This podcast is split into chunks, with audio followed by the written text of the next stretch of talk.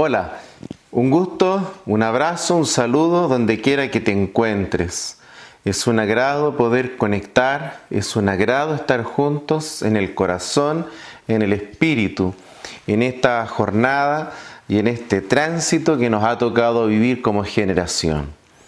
Quiero eh, invitarte a una palabra que probablemente tendrá mucho que ver y mucho sentido con todo lo que nos toca vivir como país y como sociedad.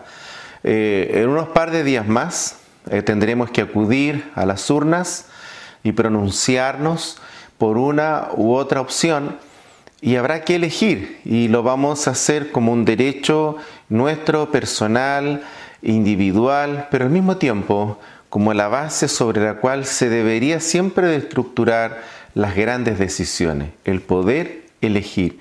La libertad de conciencia justamente de eso se trata, de poder elegir.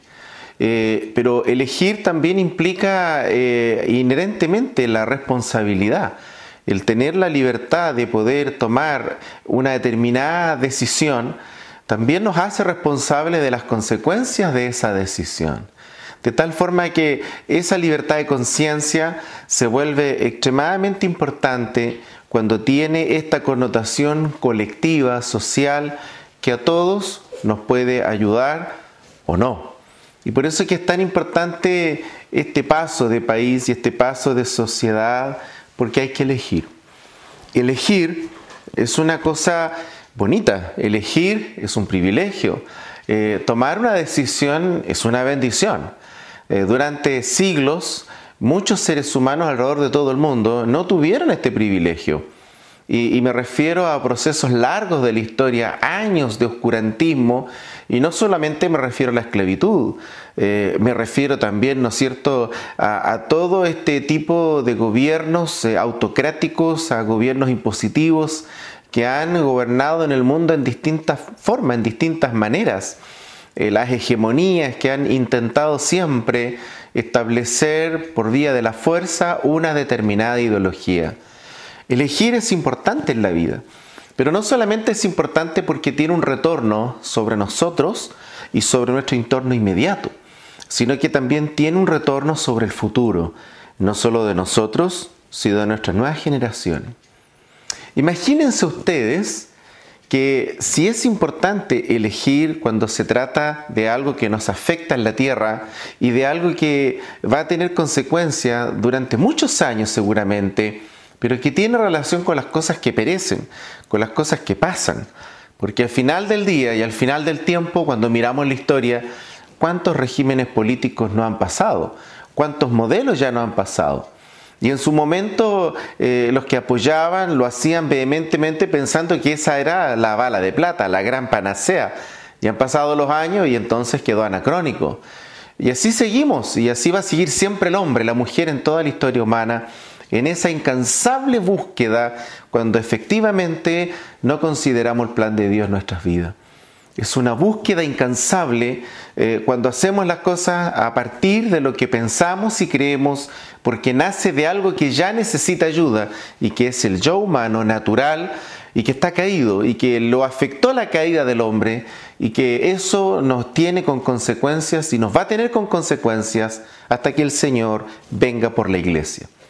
Elegir, y quiero recalcar esto, esa experiencia personal, esa experiencia que en pocos días más eh, nos va a llevar de nuevo a las urnas como ciudadanos, también tiene una connotación eh, de vida eterna, espiritual, que va mucho más allá de adherir o no a una determinada forma de pensar o a un credo.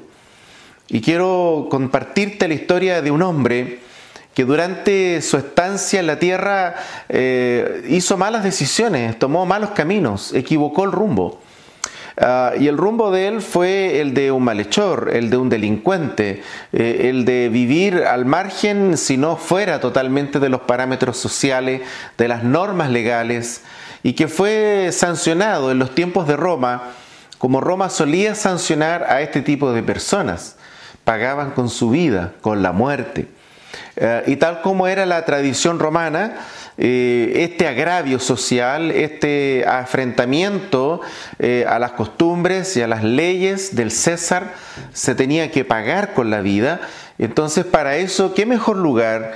Eh, el oprobio, la vergüenza llamada la crucifixión. Y entonces en las ciudades donde Roma estaba al mando o había conquistado, en las afueras de esa ciudad eh, y sobre todo la costumbre era en el camino principal de acceso, había un lugar, un montículo generalmente de una determinada altura, lo que más se pudiera, dependiendo de la geografía. Eh, y la tradición y lo común era que allí entonces, a la vista de todo el mundo que entraba y salía de la ciudad, estaban allí estas personas eh, en una agonía lenta, en una muerte lenta, muy dolorosa, como una especie de advertencia a todos los demás, a todos los ciudadanos, para que pudiera ser una gran lección objetiva del terror, de lo que significaba contravenir las leyes y las buenas costumbres y las normas de Roma. Así de duro fue por muchos años gobernado el mundo. Y entonces en ese escenario, en ese día del oprobio, en que Jesús también tomó ese lugar y fue a la cruz, ocurrió una historia interesante. En ese minuto de agonía, cuando eh, Jesús estaba en sus últimos minutos con vida en la tierra, ya había entrado en la agonía de la muerte, entonces se produce un diálogo muy interesante. Jesús no fue crucificado solo, eh, habían otras dos personas con él que habían sido sancionadas como malhechores, como gente de mal, eh, y entonces se les había asignado la cruz, la muerte, como pena capital por sus fechorías, por sus maldades, eh, por eh, el historial de maldad de estas personas. Y estas personas ahora están cada una a un lado y el Señor está en medio, pero los tres comparten la misma fortuna, la crucifixión.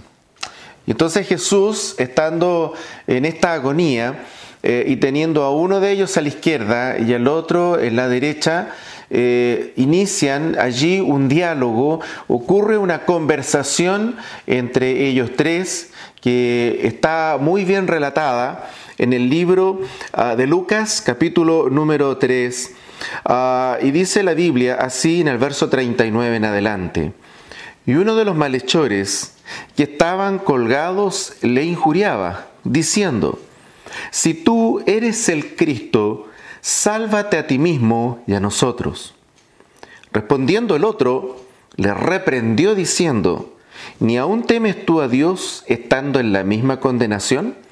Nosotros, a la verdad, justamente padecemos porque recibimos lo que merecieron nuestros hechos, mas éste ningún mal hizo. Y dijo a Jesús, acuérdate de mí cuando vengas en tu reino. Entonces Jesús le dijo, de cierto te digo, hoy estarás conmigo en el paraíso. Cuando era la hora sexta, hubo tinieblas sobre toda la tierra hasta la hora novena. Justo al mediodía, pocos minutos antes del mediodía, eh, dice la Biblia a la hora sexta, mediodía nuestro, ah, justo en ese minuto en que Jesús expira y entrega el Espíritu, hubo tinieblas, dice la Biblia. El sol no pudo ver a su Creador, estaba allí en la cruz eh, entregando el Espíritu, corporalmente muerto, su Creador. Y entonces hubo tinieblas, dicen toda la tierra.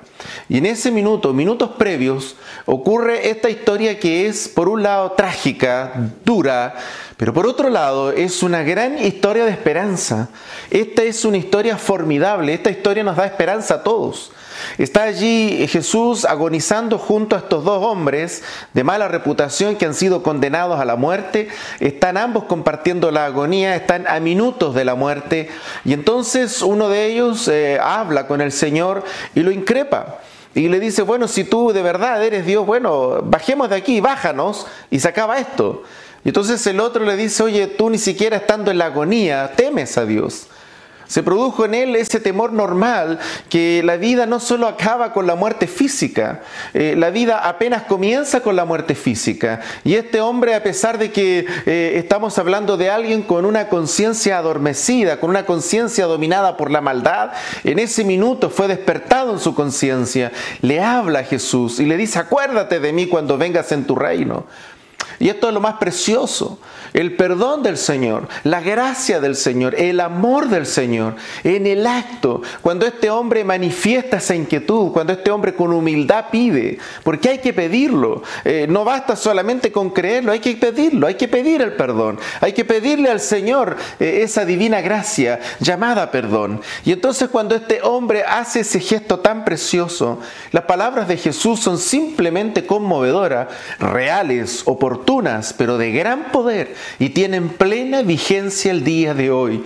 De cierto te digo, hoy estarás conmigo en el paraíso, ya, en el acto. Jesús no le dijo, tú te vas a ir a dormir, tú vas a esperar hasta que todo esto termine.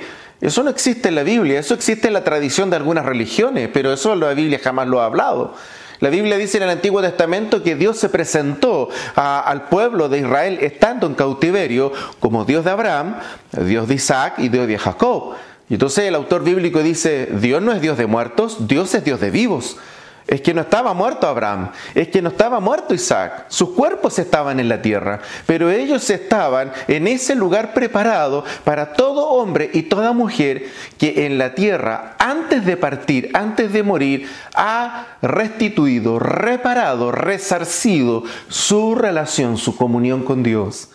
Y entonces este hombre, minutos previos, casi en el límite de la agonía misma, de la muerte misma, pronuncia esta gran expresión y hace y toma la decisión más importante de su vida. Él elige el camino del Señor. Él elige el pedir perdón. Él elige la humildad. Él elige el reino de Dios. Él no se quedó con su propia suerte. Él no se dejó a su propia suerte. Sabía, tenía conciencia que había llegado hasta ese punto producto de sus actos. Pero él no eligió su propio destino. Él eligió el plan de Dios. Él eligió lo que Dios le había prometido. Él eligió lo que el Señor Jesús nos vino a prometer.